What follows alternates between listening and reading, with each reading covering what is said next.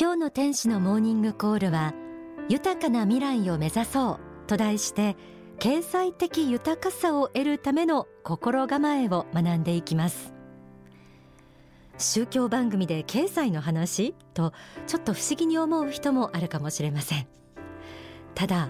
現代においてお金のあるなしがその人の人生を大きく左右することは否めませんよね。幸福の科学大川隆法総裁の書籍上昇志向にはこんな一節があります。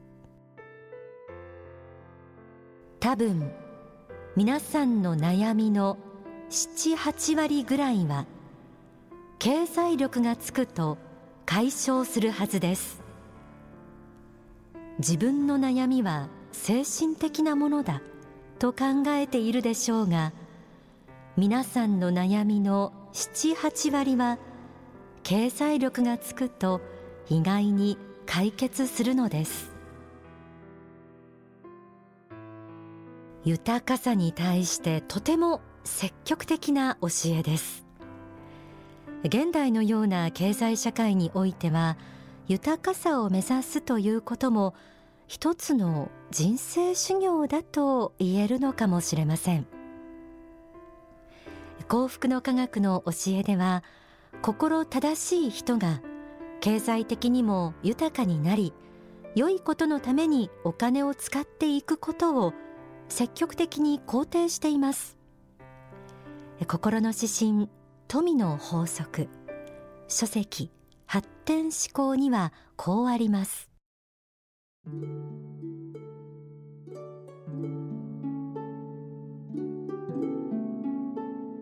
正しい心を持っている人が勤勉に正しく仕事に励み多くの人々の感謝を受けて豊かになる。そしてその財貨が正しい目的に使われること。これは善である。真理に目覚めそして真理を真剣に学んでいる人がどんどん豊かになってゆくことを望んでいます。それは善なる勢力を強くする意味においても大変な功徳があると思います。これは実相世界の観点から見てもやはり当たっているのです。善念に満ちて世のため人のために役に立つ仕事をして人々を救いたいという気持ちで生きているような人がいますと守護霊様もピカピカなのです。ものすごく喜んで力に満ちているのです。よしやるぞ。よし頑張れ。もっと働けとやはり言っているのです。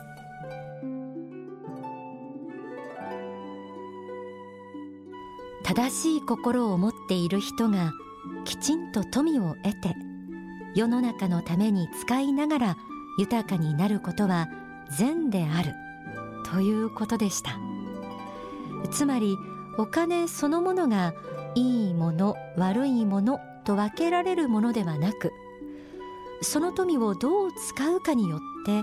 お金はいいものにも悪いものにもなっていくということです。経済的に豊かになるためには正しくお金を使える人になろうという決意がまず必要なのかもしれません。では実際に豊かになっていくためにはどんなことを心がけたらいいんでしょうか？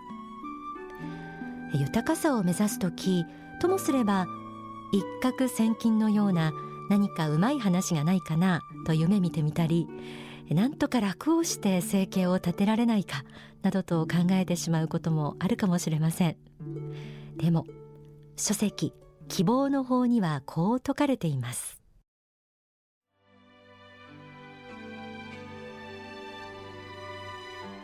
せっせと勤勉に働いてお金を貯めている人はある意味で偉いと思います。それは自分の努力の成果として得た収入で貯蓄が増えているということだからです。やはりまっとうに仕事をしその対価として収入を上げていく道を選ぶべきです。それは天の心にもかなうことなのです。きっちりと働いてそれ相応の報酬をいただく。という姿勢が大切です。もちろん働いた分の10倍も100倍ももらうのはいけませんが相応のものをもらうという姿勢であれば間違いは少なく世の中も発展していきます。不正なお金や自分の努力に起因しない大金に喜ばないことが大事でありそういうものに対してはむしろ気を引き締めなければいけません。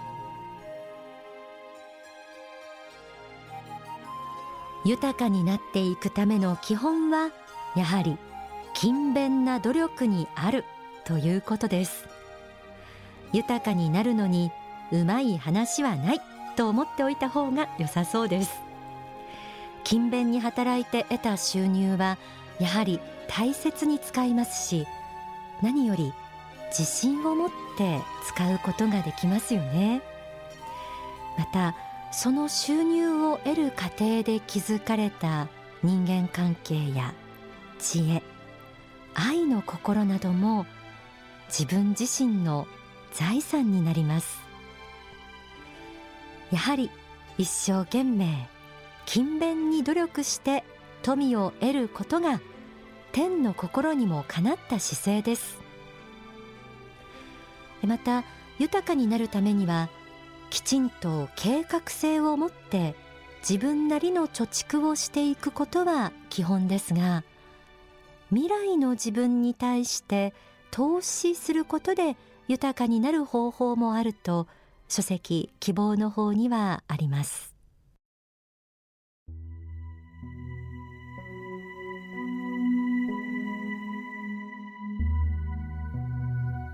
今使いたいお金や財産その他のものを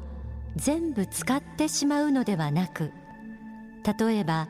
将来のために蓄えていったり10年後20年後30年後50年後のために投資をしていったりするということです。お金は消費財を買ったりしてすぐさま使えるものに変えたいものですがそうするのではなくて何十年か後のために植林をするわけです。植林をするとその木を伐採し売って収入にすることができるのは30年後や50年後です。場合によっては自分の代ではなくて子や孫ひ孫の代になります。100年後200年後のために苗木を植えていくことになるのです。そのように今手にしたものの一部を将来のことを考えて使っていくということです。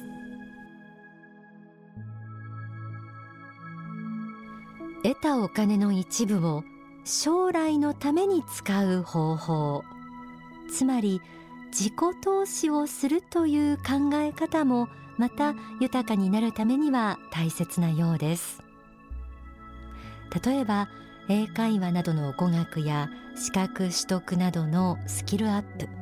豊かな心を育ててくれる読書や文化への触れ合いなど。その時点では無駄に思えても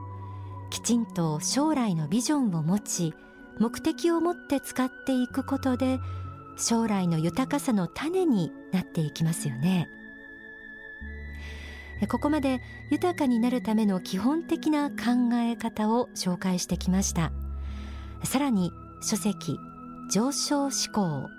人を愛し人を生かし人を許せには豊かになるためのある法則が説かれています。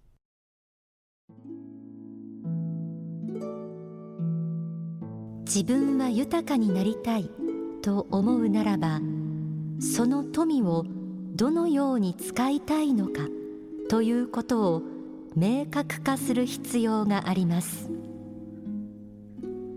豊かさに応じたユートピア計画を持つことが必要です。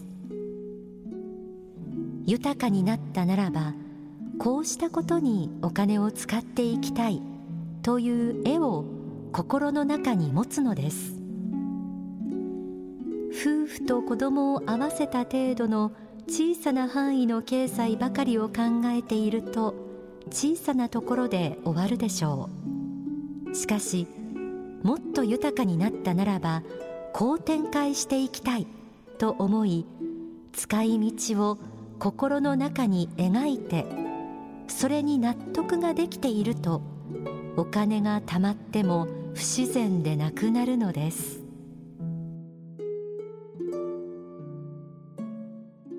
お金の使い道をはっきり決めることが大事だということでした。豊かになりたいと言っても実際豊かになった後の計画って漠然としていることも多いものです。自分は富を得た後にはこう使うんだというビジョンをはっきりさせそのビジョンが仏の心にかなう方向であれば富は不思議と自分のもとに集まってくるようです。今日は豊かな未来を目指そうと題してお送りしてきました。正当な豊かさを目指していくことは現代人にとっては心の修行の一つなのかもしれません。今日お伝えしたことを参考に身も心も豊かな人生をあなたも歩んでください。ここで大川隆法総裁の説法をお聞きください。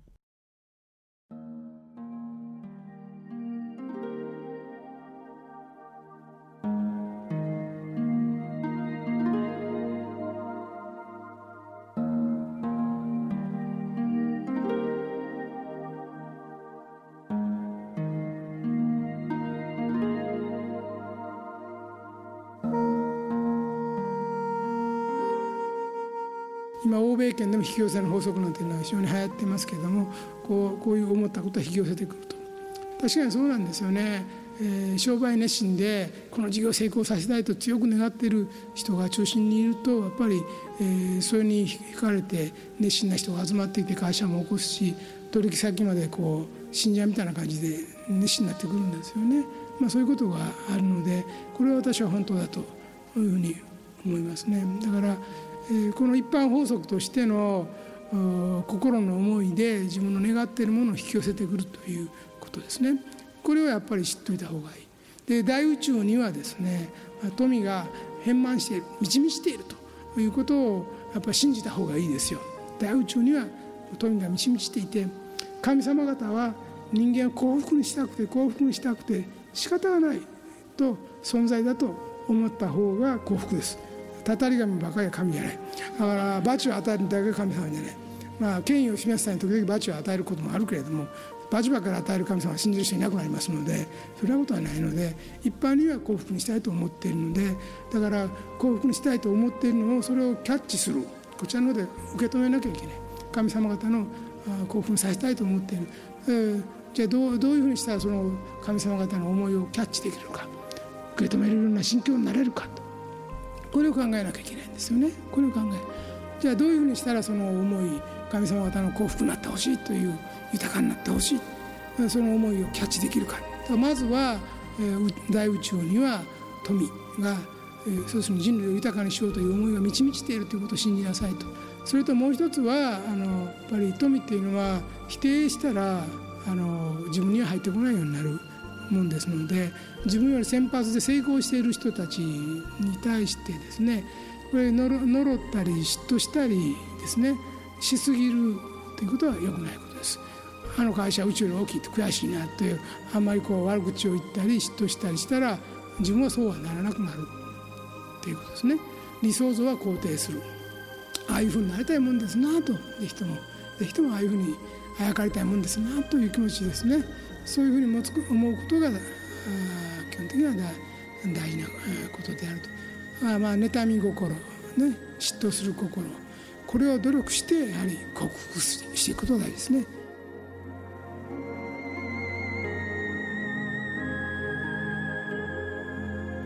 お聞きいただいた説法は書籍日本の繁栄は絶対に揺るがないに収められています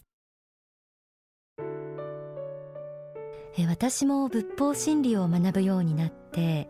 目に見えない天上界には富が変満しているんだと知りびっくりしたことがあります。まあ、何も金銀財宝が天国に物質化されてあるということではなく真の豊かさがそこにある。豊かになるための心のスイッチを天国に合わせれば引き寄せることができると聞いています。そして私もそれを信じています。もしそれを止めるものがあるとすれば人間のマイナスの心です。やはりここでも信仰心と豊かさというのはつながっているんですよね。どうか豊かさを拒まず受け入れ豊かな人を祝福しながら私たちも努力して豊かになっていきましょう。豊かになって多くの人の役に立てるような人生送りたいものです。